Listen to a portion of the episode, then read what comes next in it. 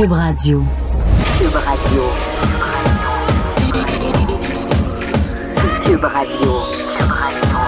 Acteur majeur de la scène politique au Québec. Il analyse la politique et sépare les faits des rumeurs. Trudeau le midi. Bonjour les poussinots, bonjour les poussinettes, j'espère que vous allez bien. On est lundi le 25 février 2019. Vous écoutez Trudeau le midi à Cube Radio. Non, non, vous écoutez pas Passe-Partout. Ce n'est pas moi, la nouvelle version moderne de Passe-Partout. Est-ce que vous êtes excité par le, retour en ondes de Passe-Partout euh, à Télé-Québec? J'ai bien, bien hâte de voir comment ça va être euh, reçu par les gens. Parce que des fois qu'on essaie de, de, de, faire revivre euh, des passions d'antan, de redéclencher le même style de, d'amour qu'on avait, ben ça peut arriver qu'on se pète la marboulette un peu. En même temps, l'idée, le concept euh, de passe-partout était tellement bon dans les années 80.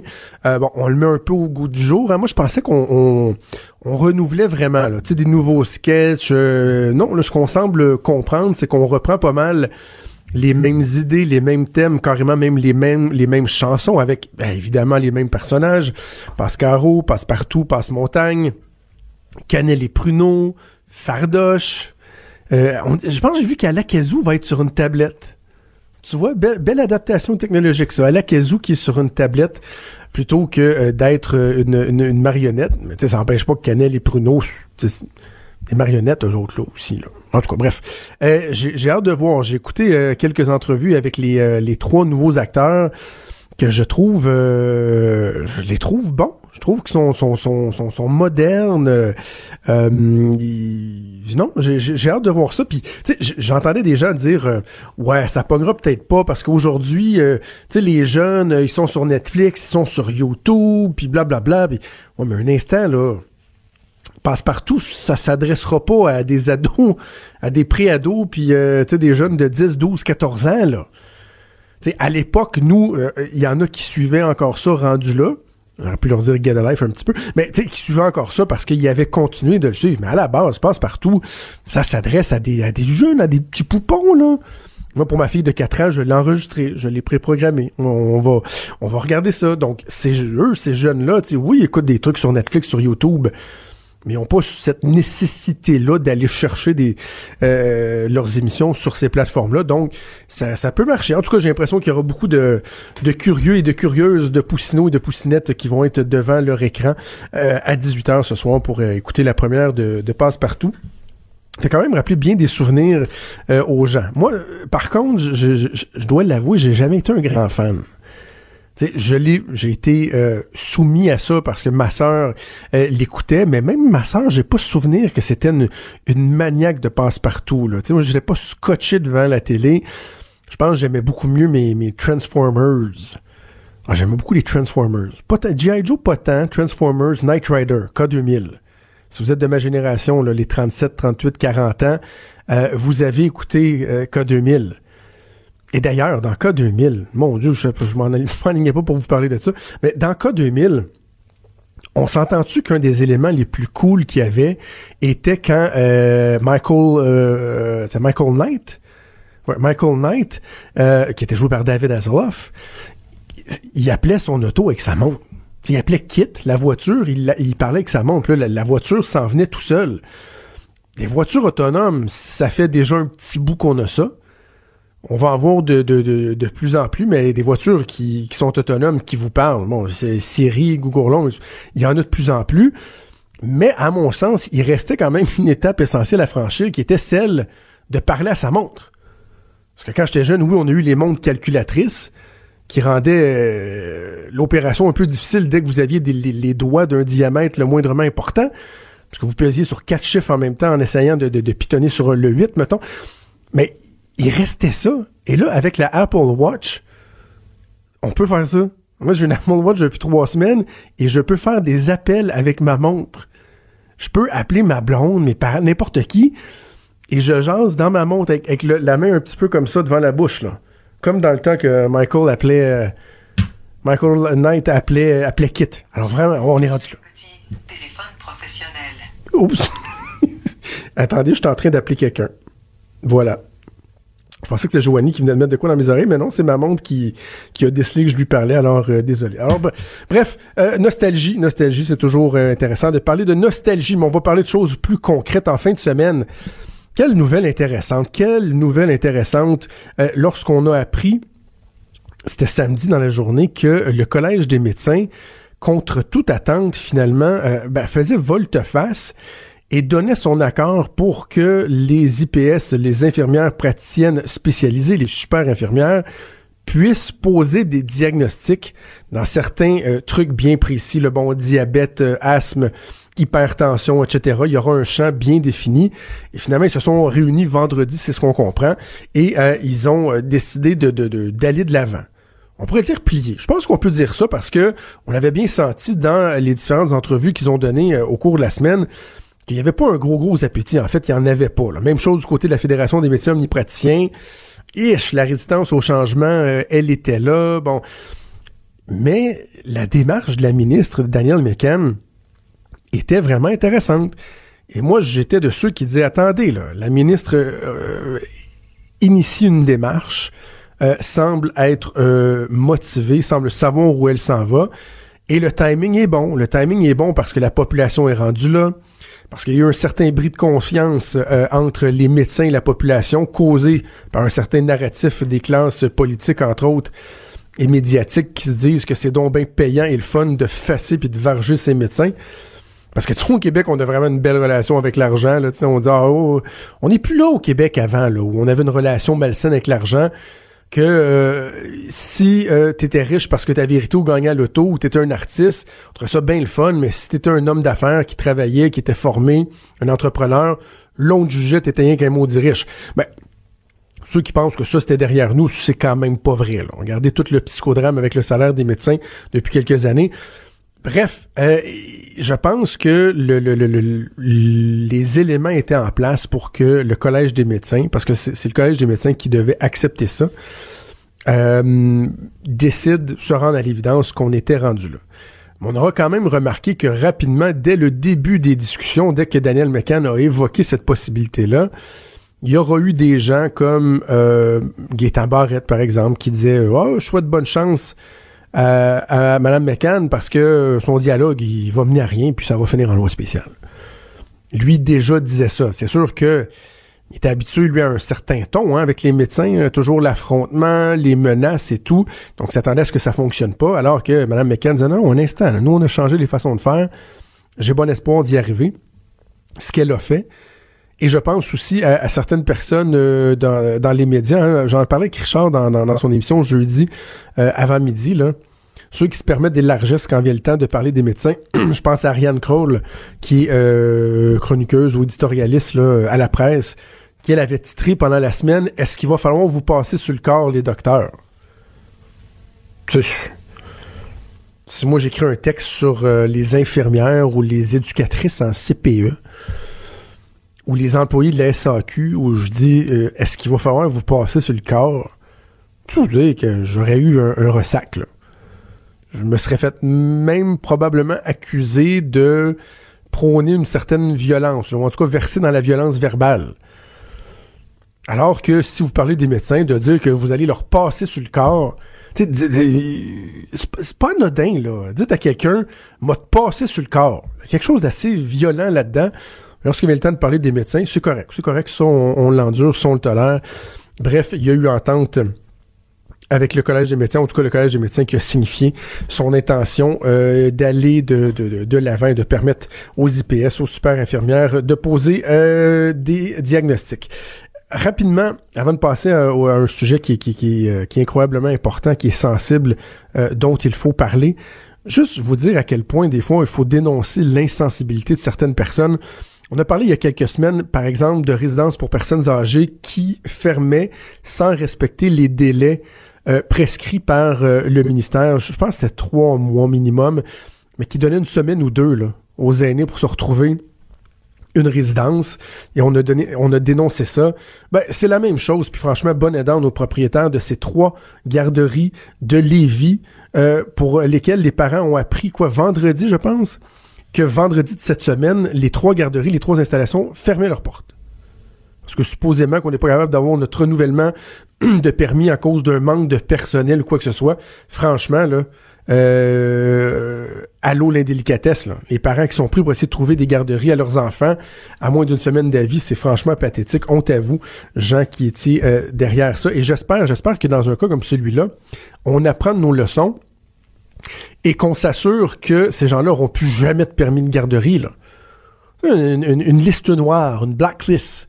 On inscrit ces gens-là sur la liste noire et on s'assure que pas, juste des garderies, savez-vous quoi? Contrats gouvernementaux, euh, euh subsides gouvernementaux, euh, prêts, subventions, ça va être correct, vous autres. Ça va être correct, on va retenir notre leçon.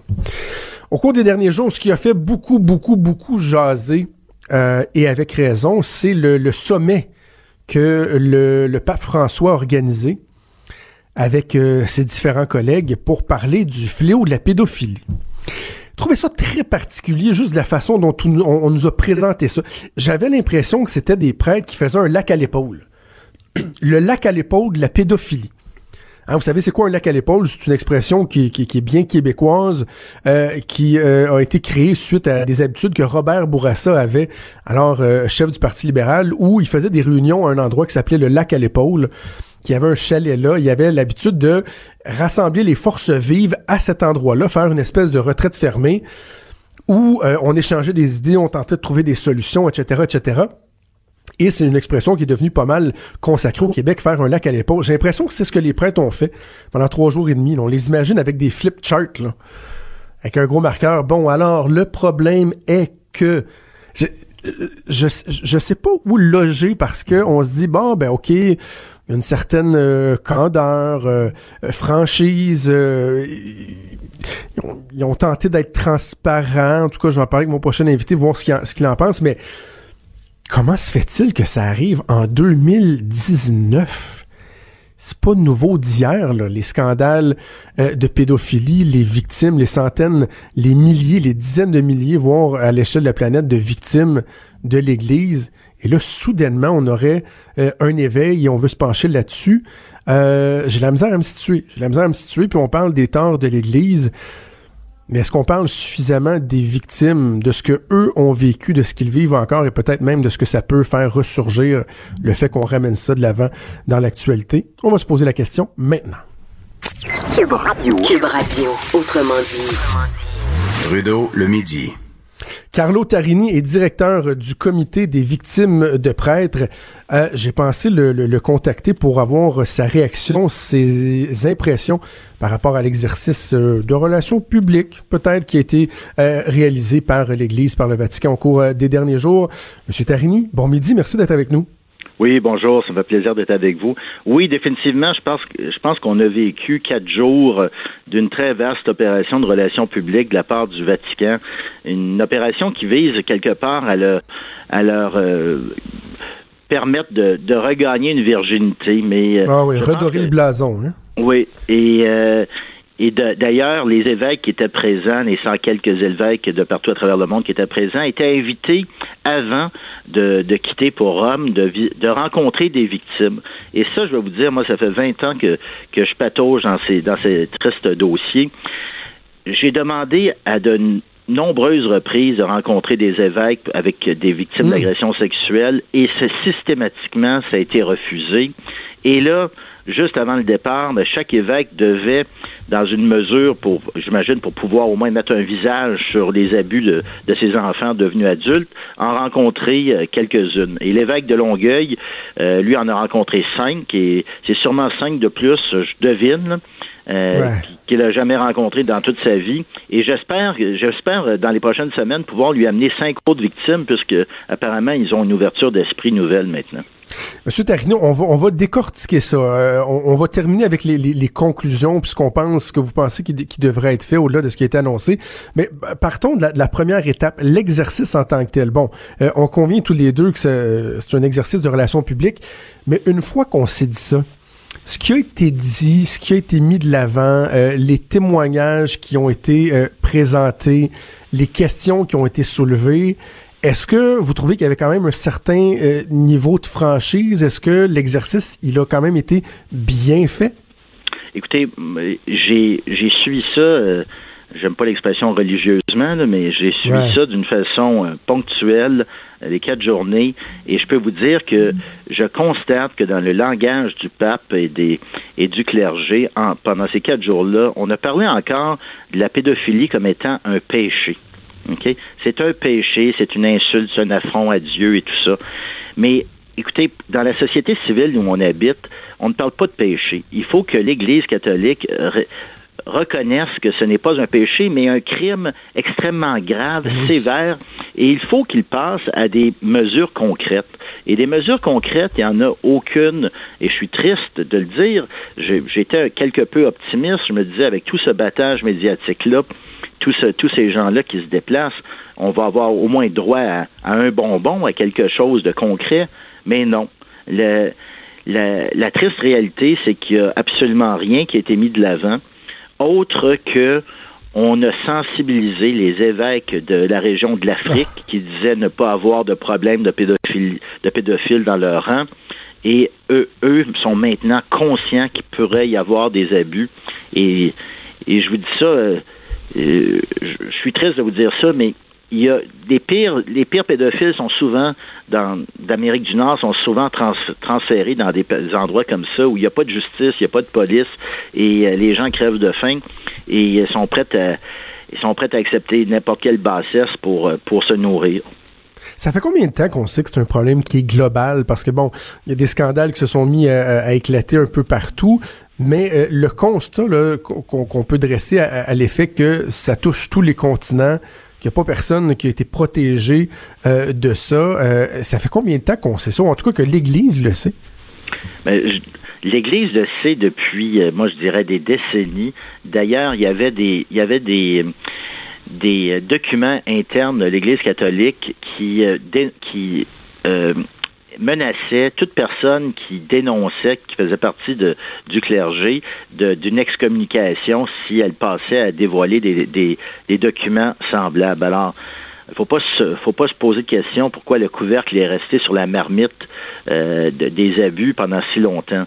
Mais euh, il y a eu il y a eu des dénonciations en 1990 de mémoire. La BBC avait mis la main sur des documents internes de l'Église qui expliquaient euh, la source du scandale. Il y a eu des enquêtes publiques en Irlande euh, il y a de ça une vingtaine d'années. Euh, il y a eu une enquête publique en Australie il y a de ça deux ans. Dans le, dans le cadre de l'enquête en Australie, le chiffre de 7 de la population des prêtres étant identifiés comme des pédophiles en Australie a été a été euh, présenté statistiquement, appuyé par des statistiques.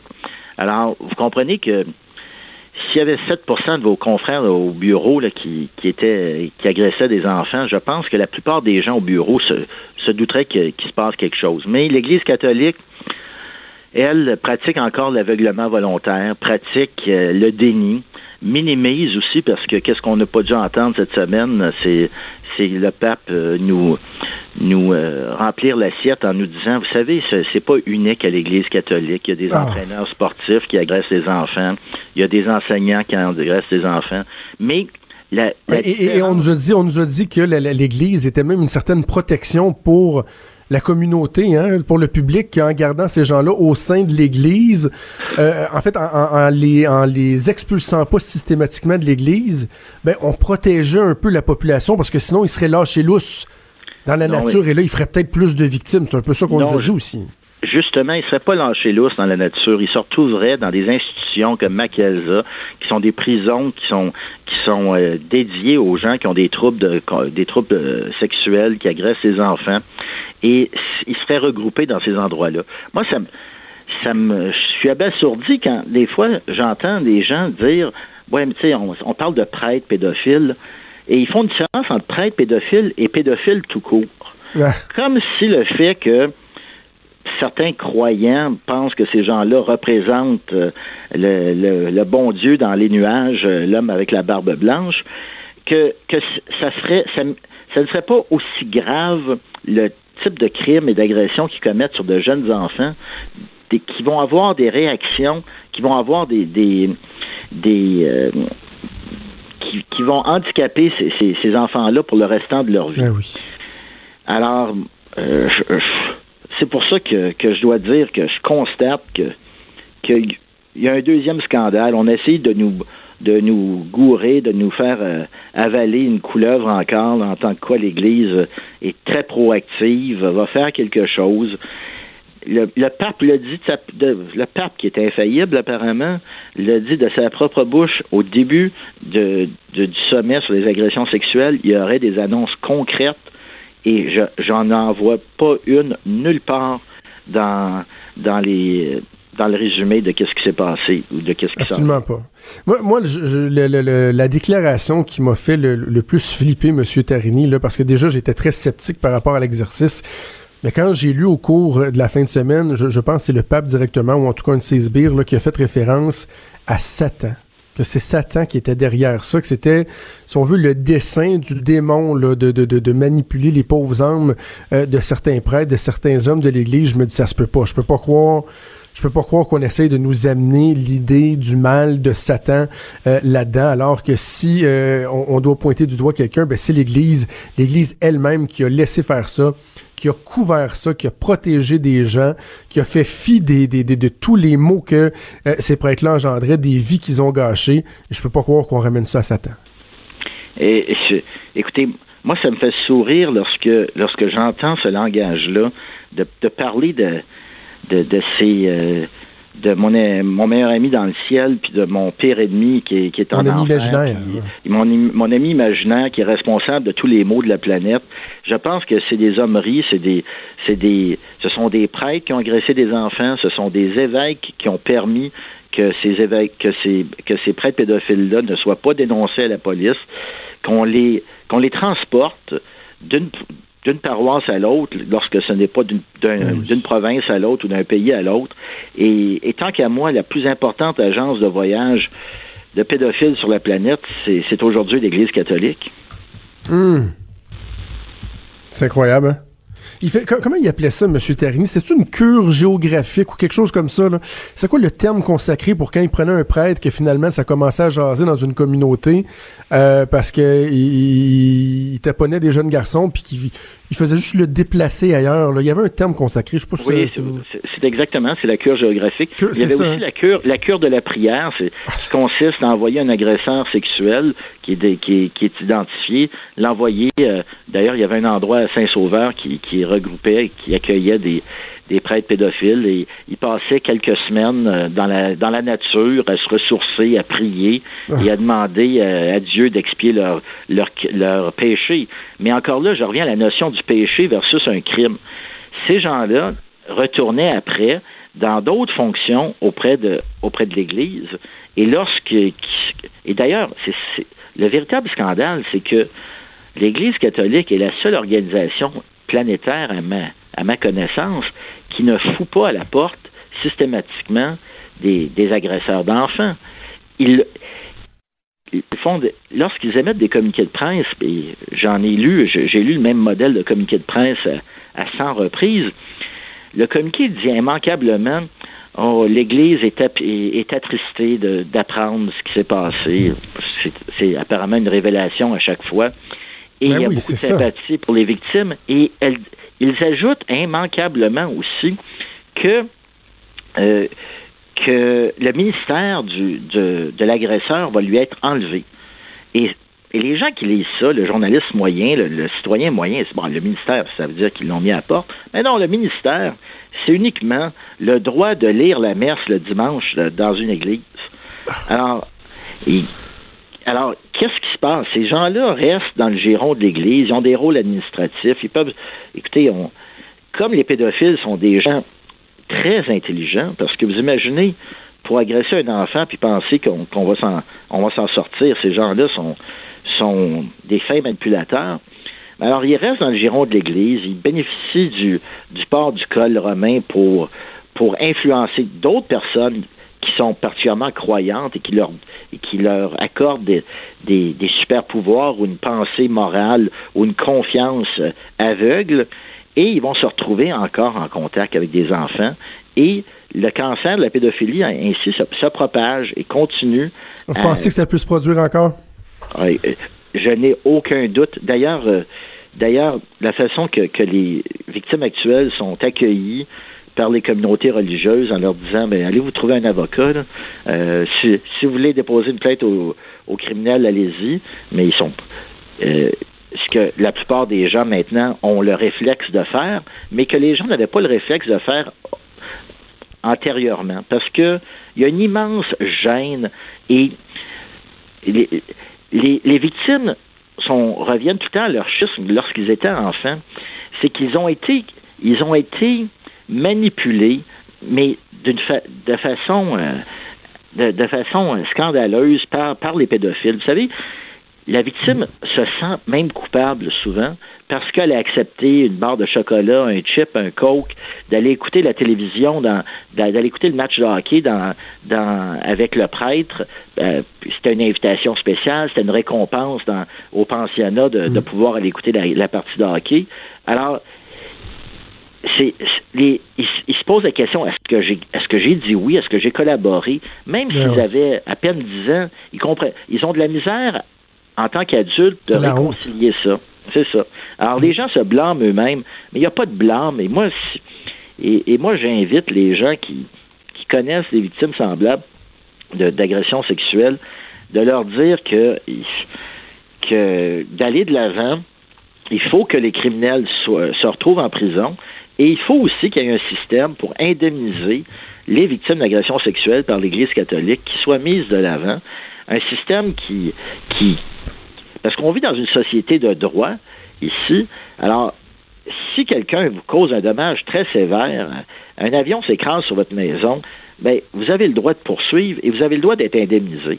Mais la, ligne aérienne reconnaît normalement que l'avion s'est écrasé sur, la maison. Mais l'Église catholique, elle, prétend que le prêtre n'est pas un employé de la communauté. J'ai entendu des, des balivernes semblables Mm. prétend que que ce n'était pas dans l'exercice de ses fonctions qu'il a agressé l'enfant, prétend que la victime, sa demande est prescrite, c'est-à-dire qu'il aurait dû agir plus rapidement. Alors ça, c'est des arguments légaux qui sont présentés par des gens qui veulent nous donner des leçons de moralité. Euh, Monsieur Tarini, j'espère que euh, le message euh, finira une fois pour toutes par être entendu. En tout cas, que l'Église se verra forcer la main pour pour agir et que entre autres des gens comme monseigneur Cyprien Lacroix que j'entendais en fin de semaine dire que le pape avait fait preuve de beaucoup de courage et d'audace d'avoir euh, osé euh, appeler ce sommet-là, mener ce sommet-là. On reconnaît, on reconnaît que euh, les gens qui ont du courage, c'est les victimes, c'est les gens qui osent dénoncer, puis qu'on encourage ces gens-là justement à le faire, qu'on les soutient, qu'on est derrière eux et que j'espère qu'on comprenne un jour que la pédophilie, ça s'ajoute pas à l'orgueil, l'avarice, la luxure, l'envie, la gourmandise, la colère ou la paresse, que c'est pas le huitième péché capital, mais que c'est un crime, un crime grave qu'on ne peut pas laisser impuni. Monsieur Tarini, merci. Merci de votre implication. Merci d'avoir pris le temps de nous parler. Merci à vous. À gauche, à droite, au milieu. Tout le monde est le bienvenu. Jusqu'à 13, vous écoutez Trudeau le midi. Cube Radio. Ça brasse beaucoup à Ottawa, particulièrement aujourd'hui, journée euh, d'élection partielle. En même temps, bon, cette semaine, est-ce qu'on va entendre Jody Wilson-Raybould? Semble bien que oui. Les conservateurs aussi qui ont fait d'autres demandes aujourd'hui. Bref, bien, bien, bien des choses à jaser avec Raymond Filion, correspondant parlementaire pour le réseau TVA, qui est avec nous en ligne. Bon midi, Raymond. Bonjour, Jonathan. C'est une journée qui est importante aujourd'hui, Raymond, parce que bon, il y a trois élections partielles. J'ai envie de, te lancer en, te posant une question, voir si on, partage un peu la même lecture. J'étais avec Mario Dumont un peu plus tôt LCN et euh, on se disait bon, c'est une journée qui est importante pour les chefs, évidemment Jack Meeting euh, en premier lieu qui joue son avenir politique, Justin Trudeau qui veut aller récupérer Outremont, Andrew Scheer qui doit conserver euh, son comté en Ontario. Mais en même temps, j'ai l'impression que euh, il y a beaucoup de chances que dans 24-36 heures, on n'en parle plus du tout de ces élections partielles-là parce que je m'attends pas à de grandes surprises nécessairement. Je sais pas toi. Non, ben c'est l'impression que j'ai moi aussi, effectivement. On s'attend à ce que Burnaby Sud euh, aille aux néo-démocrates. C'était déjà un, comté néo-démocrate.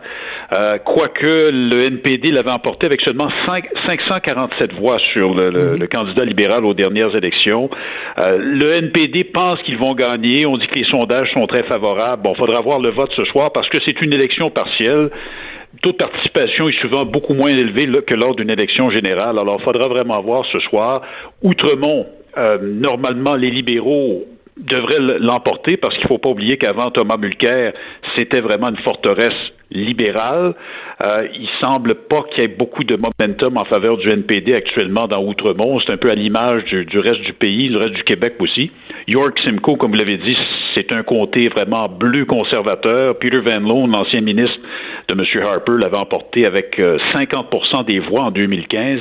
Donc, ça devrait pas bouger, ça non plus. Alors, effectivement, euh, à quel point ça va durer? On va en faire tout un plat, évidemment, au cours des prochaines heures. Demain, euh, tous les partis politiques vont mettre, euh, permettez-moi l'expression, leur spin sur le résultat. Il y a le Bloc québécois aussi, là, pour qui c'est quand même assez important, le, euh, la, circonscription d'Outremont, la partielle dans le, le, comté montréalais ce soir, parce que c'est la première partielle du nouveau chef. Yves-François Blanchet. C'est important aussi pour Maxime Bernier. C'est la première fois qu'il présente des candidats. Il y en a des candidats dans chacune des trois circonscriptions. Alors, à quel point M. Bernier va voler des appuis à son ancien parti, ça reste à voir. Maintenant, est-ce qu'on va encore en parler euh, cet été, dans les, semaines et les mois avant l'élection?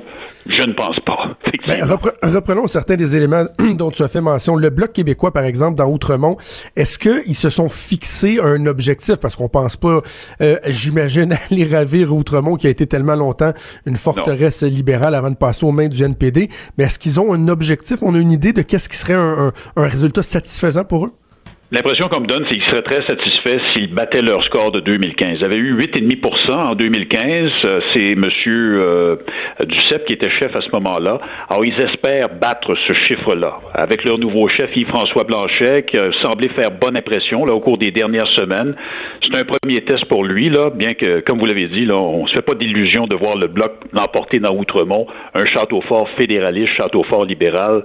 Euh, ça, oubliez ça. La candidate des libéraux, c'est Rachel Ben Dayan. Bon, on sait que c'est une avocate, une ancienne chef de cabinet.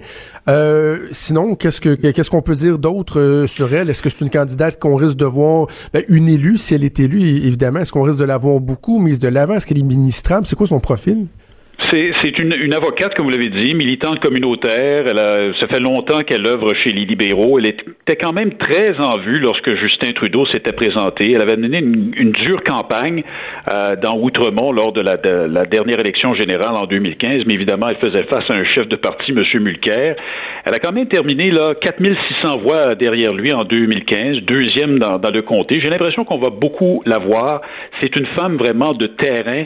Je l'ai vue à l'œuvre. Elle travaille très, très fort. Elle fait du porte-à-porte. Elle fait vraiment ses devoirs de politicien. Euh, certains disent qu'elle est un peu un exemple, une, très bonne candidate, une candidate qui travaille énormément le terrain. Et c'est ce que les libéraux veulent avoir, d'ailleurs, des candidats et des candidates qui vont travailler le terrain parce qu'on sait qu'ils veulent faire des gains importants au Québec lors des prochaines élections pour compenser pour les pertes dans les autres régions du pays. Ouais. Euh, revenons également un instant à Burnaby Sud. Bon, on prévoit que Jack Meeting va être élu.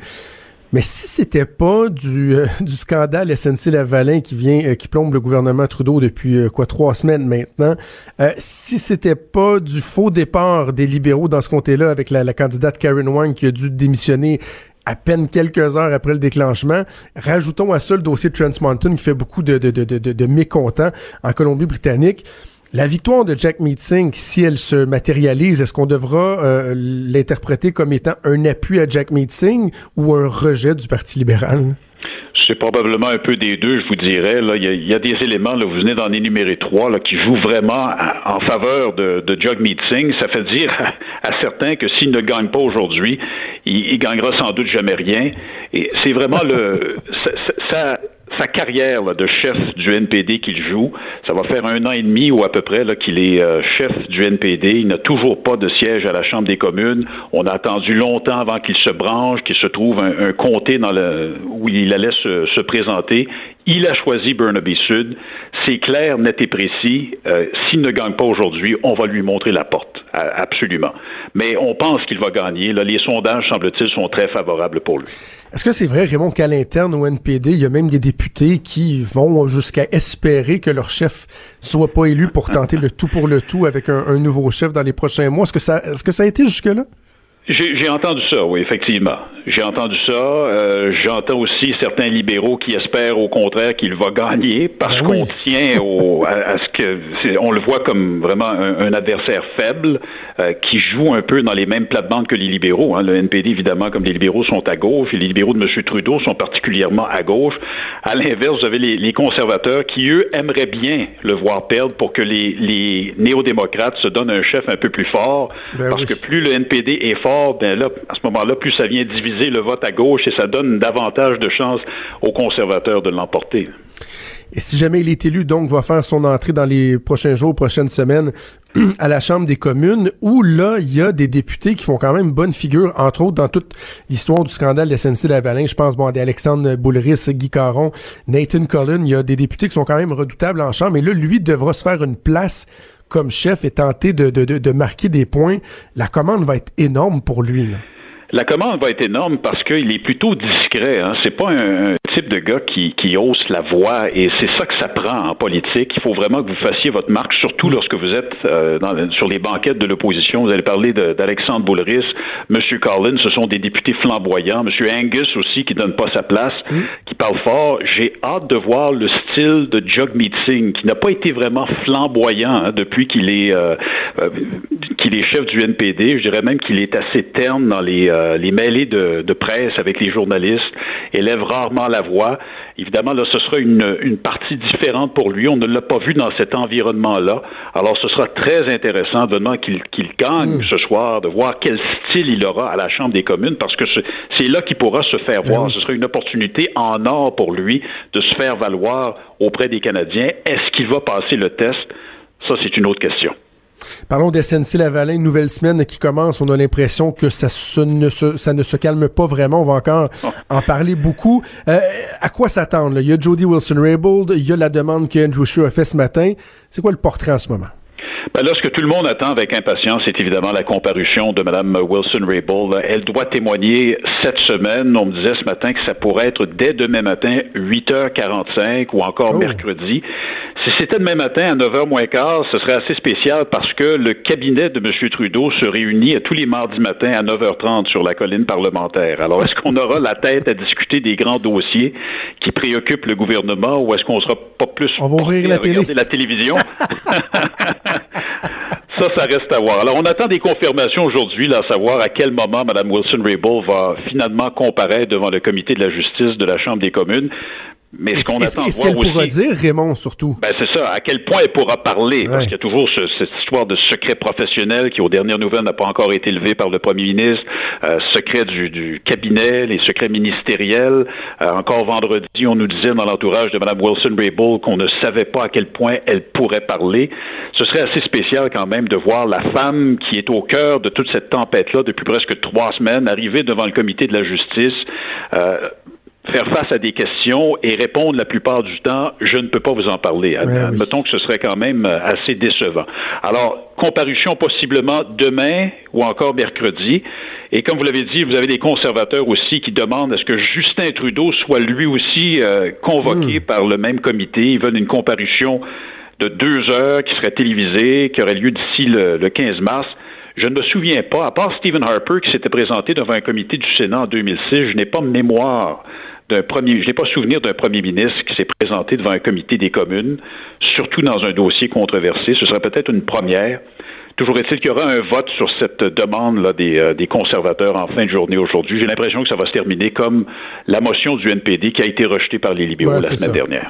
faut pas s'attendre à ce que les libéraux plient parce que de faire témoigner le premier ministre, euh, peu importe ce qu'il va dire, juste le fait qu'il soit assis à subir l'espèce d'interrogatoire, le feu nourri des partis d'opposition, juste ça en soi, c'est toute une nouvelle et tout un événement. Voilà. Quoique la semaine dernière, c'était intéressant parce qu'il y a deux députés libéraux qui ont voté avec les partis d'opposition pour demander la tenue d'une enquête publique. Alors, est-ce que ce sera encore le cas aujourd'hui? Il faudra surveiller ça.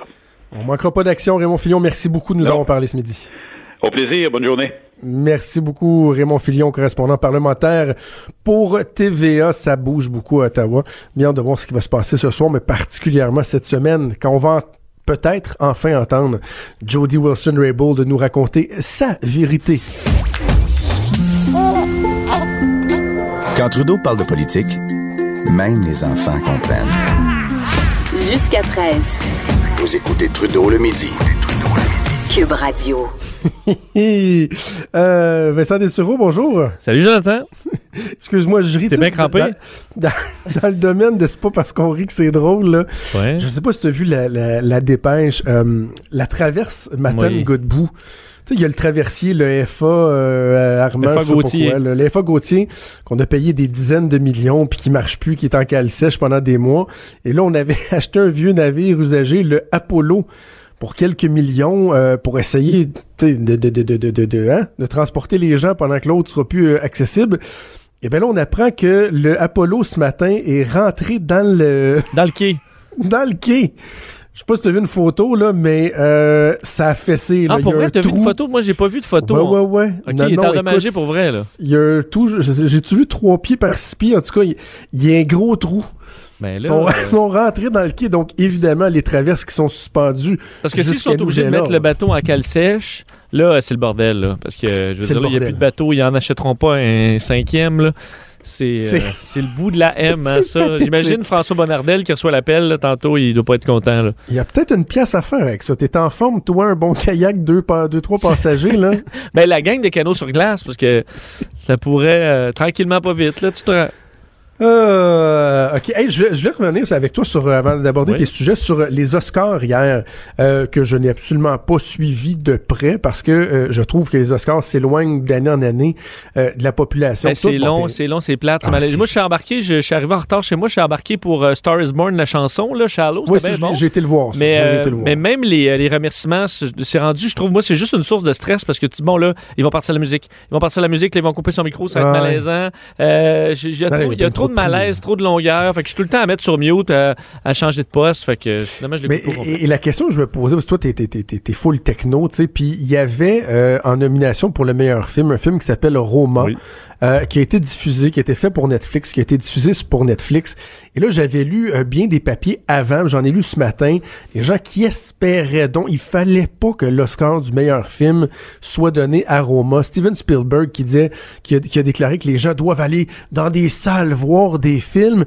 Et tu sais, c'était vraiment là, anything but Roma, parce que c'est un film qui a été produit pour Netflix. Et je me dis, je sais pas ce que t'en penses, mais les Oscars qui, qui déplorent le fait qu'ils s'éloignent des gens, ils, ils- vont juste continuer à s'éloigner là, en agissant comme ça. Ben, c'est ridicule. Surtout que moi, mon inquiétude par rapport à Netflix, c'est qu'ils se mettent à faire de plus en plus de moins bon contenu. là. Une fois qu'on va être tout abonné, que des gens vont se dire, ah, mais moi, je me suis désab- désabonné du câble, ouais, c'est bien le fun, mais jusqu'à temps que Netflix commence à diluer, Ouais. à faire des séries moins longues. Déjà, ils le font, là. Des séries moins longues, des fois des séries plus à dos, euh, plus facile à filmer, un peu plus boboche. Mais là, quand ils sont capables d'arriver avec un chef-d'œuvre, moi je l'ai pas vu, mais du moins ça semble être décrit comme ça. Ben parfait, là, célébrons ça. Moi, n'importe quelle source qui fait un chef-d'œuvre, on va, le- on va, on Ben va oui. le prendre, peu importe ça vient de où. Puis si, si on justement, il- il gli- Netflix glisse pas dans la facilité euh, avec l'argent qu'ils ont puis le pouvoir qu'ils ont, ben célébrons ça puis encourageons-les là-dedans. Dans ma tête, euh, et s'ils méritaient un Oscar, il aurait pu euh, l'avoir parce que Green Book, euh, ça semble pas faire l'unanimité non plus. que c'est pas bon. Ben, il paraît que c'est, c'est mollo, là. Et surtout la question noire, euh, euh, où là, il y a le gars, dans le fond, c'est. disent que c- on pense que c'est un film qui défend beaucoup le, le rôle des, des Noirs, alors que selon plusieurs, c'est l'inverse. Ça nous satisfait, nous, Blancs, du fait que dans ce cas-là, le héros, c'est, c'est, euh, c'est le Blanc italien qui intervient, en tout cas. Donc, même, même Ah. à ça, ça fait toujours des controverses. OK, parle-moi du, euh, du nouveau téléphone de Nokia. Tiens, Nokia, me semble, moi, ça fait longtemps que j'ai pas entendu parler de eux. Là. C'est Ouais, juste- ben- ça me rappelle le bon vieux temps où on avait des, des, des flip phones ou les téléphones, les gros téléphones avec des raison. antennes. Mais le là, ils problème ont- avec leur nouveau téléphone? Ben, ils ont fait le, le téléphone peut-être le plus, un des plus flyés que j'ai vu dans les dernières années, le Pure View, qui est équipé de cinq caméras euh, à, bon, de, à l'envers du, du téléphone. Donc, pas deux, pas trois, cinq caméras. Donc, il y en a une au centre et euh, avec, il y en a, bon, des caméras sont, sont tout autour. Et euh, le problème avec ce téléphone-là, d'un, il a l'air bizarre, là, mais c'est qu'il crée des malaises chez les gens quand tu le regardes. Euh, Ben parce qu'il y a une partie de la population qui, troupe, qui, qui souffre de tripophobie. C'est la peur des trous, des petits trous. Euh, c'est entre autres. Non, mais c'est un malaise. Si, tu cherches, euh, euh, Jonathan, la- admettons, un- une tête de lotus, là, tape ça dans Google, tu vas voir si t'es tripophobe avec la tête de lotus. C'est le tel- Tête de Lotus. c'est la tête, c'est l'image par excellence là, pour la tripophobie. Euh, le, le lotus, c'est comme une espèce de, de- de fleur avec des trous voyons. bizarres là-dedans. Et des gens, en voyant ça, deviennent sérieusement, euh, sérieusement mal. Disons, ont des nausées, de l'anxiété, dans quelques cas des crises de panique. Même chose pour des, un nid d'abeilles, donc avec les- plein de trous. Donc la vue de ces petits trous-là crée un moment de vraiment de panique euh, chez plusieurs personnes. Et là, la photo de, s- de- du téléphone ressemble beaucoup à une tête de lotus. Ben beaucoup. Si C'est pas pareil, pareil, là. mais euh, ça semble qu'il y a des gens euh, qui ont écrit partout sur les médias sociaux à travers le monde qui avaient des qui éprouvaient un grand malaise physique à regarder Ben le téléphone. C'est quoi le modèle, tu disais? C'est euh, le, le Nokia Pure View ou le Nokia 9 Pure View. Ouais. Euh, et euh, là, le problème, c'est que tu te dis, ben, achetez-en pas, euh, puis vous aurez pas de problème. Sauf qu'admettons que moi, Joanie, qui est à côté de moi ici, dit, je vais prendre une photo de toi, puis moi, je suis tripophobe, je le sais pas. Puis là, elle me sort son téléphone d'en face, puis là, ah! Là, je vomis, je suis dans tous mes états. Alors, comment protéger les gens du Nokia 9 pour, pour éviter des malaises partout dans le monde? Ben là, on a cette, ce, ce- ce C'est- problème-là. C'est quoi, j'avais jamais entendu parler de tripophobie. Et là, en, en mettant tête de lotus, comme tu me l'as suggéré dans Google que Images, tu fais le croche? j'ai vu des têtes de lotus. Et là, ce que je fais absolument pas croche, sauf que il, il te propose le lien tripophobie. Et là, tu vois, entre autres, là, dans la plupart des photos, c'est des photos de têtes de lotus, mais tu as des espèces de montages où tu vois des mains humaines ou des têtes qui... euh, comme s'ils étaient mixés avec une tête de lotus. Tu sais, t'as des trous partout, dans la main, dans la tête. J'aime pas ça. Ben, Il y, a- il y a des, y a des C'est drôle, de, là, ça me fait à moitié filer mal. de parasites aussi, des fois, qui peuvent faire comme des trous dans la Arc. peau, puis ça, Non, j'aime pas ça. tout ce qui est comme des petits trous où tu as l'impression qu'il peut y avoir une bébite ou un parasite, c'est un peu comme la peur, ceux qui ont peur d'être dans l'eau, admettons l'eau d'un lac, là, parce que tu vois pas, puis là, tu as l'impression qu'il y a une bête qui va te... Il y en a qui paniquent, là, juste d'être à- de l'idée comme ça, d'être Ouais, dans ouais, l'eau. ouais. Ben, c'est un peu le même genre. C'est pas une, phobie euh, très grave là, pour bien des gens, mais ça crée un, un malaise chez, chez plusieurs personnes. Puis là, si on se retrouve avec ce téléphone-là, que je pense pas qu'il va être un grand succès euh, commercial, mais ça se peut que vous euh, tripophobiez un peu n'importe quand. Bon, c'est quand même moins grave que l'éco-anxiété. Oui, ben. J'ai lu encore là-dessus ce matin Oui. l'éco-anxiété, des gens qui ont des gros, gros problèmes euh, d'anxiété à cause des problèmes écologiques puis environnementaux. C'est pas facile. Encore là, Mm. achetez-vous un Mm, chalet mm, dans la montagne. Vous allez toffer plus longtemps. Ça va vous faire du bien. Hey, le YouTuber le plus populaire du monde, tu veux me parler de lui, mais est-ce que c'était encore PewDiePie? Oui, c'est encore PewDiePie, encore lui? euh, qui avec presque 90 millions euh, d'abonnés sur euh, sa, sa chaîne YouTube, mais il est passé brièvement deuxième Oh. euh, dans les derniers jours pour la première fois en cinq ans. Euh, lui qui domine YouTube depuis des années. Pour ceux qui n'ont aucune idée qui est PewDiePie, c'est une vedette euh, mondiale sur le web. C'est à la base quelqu'un qui joue à des jeux vidéo puis qui se filme en train de, les, de jouer aux, aux jeux vidéo. Ce qui est particulier. Ce qui est même. particulier, très populaire chez les jeunes. Lui décrit, il est quand même drôle, il est habile, donc euh, a généré énormément de succès sur YouTube. Et depuis quelques mois, c'est la guerre parce que euh, PewDiePie a averti dans les derniers mois ses fans de dire je, je vais passer deuxième euh, bientôt, dépassé par T-Series, qui est une série de vidéos de Bollywood, style Bollywood, donc euh, Ben la danse euh, de film indien, euh, sais, ce style-là. Et plusieurs fans de PewDiePie disent on ne peut pas se faire dépasser par une chaîne de musique de Bollywood, ça n'a aucun sens.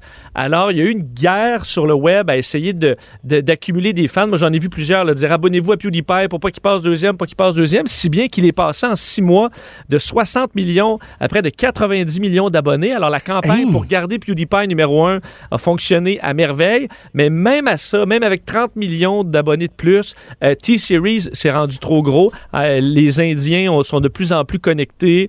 Euh, alors, la population veut, veut pas. ils sont plus d'un milliard. Donc, ils arrivent, ils suivent cette page-là. Alors, c'est un combat qui va être perdu. Alors, pour 8 minutes, euh, je pense que c'est vendredi, il est passé deuxième avant de revenir premier.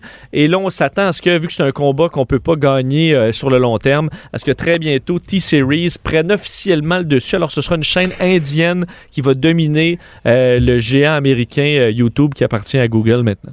Mais c'est dément parce que là, en te parlant, je me suis euh, rendu sur une chaîne YouTube qui montre en temps réel les abonnements comparés de PewDiePie Oui. et de T-Series. Donc, je peux te dire qu'en ce moment, PewDiePie a 120 975, cent- maintenant 121 001, 121 000 abonnés de plus sur 87 190. C'est pas beaucoup. là. 87 millions, tu veux dire. 87 millions, excuse.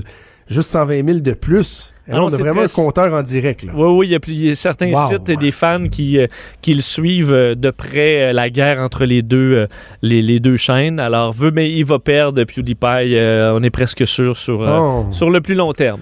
Pauvre lui, OK. Euh, Parle-moi donc des poulets. Euh, je veux que tu me parles de poulets parce que moi, j'avais une Fitbit avant. J'en parlais au début du show. Maintenant, j'ai une super euh, Apple Watch. Mais les poulets aussi vont avoir une Fitbit. Est-ce Ouais. qu'ils vont calculer leurs heures de sommeil, eux autres aussi, Ben, avec leur Fitbit? Pratiquement parce que une, une compagnie d'assurance chinoise a développé un- un- une petite montre intelligente pour les, les poulets qui s'appelle GoGo Chicken.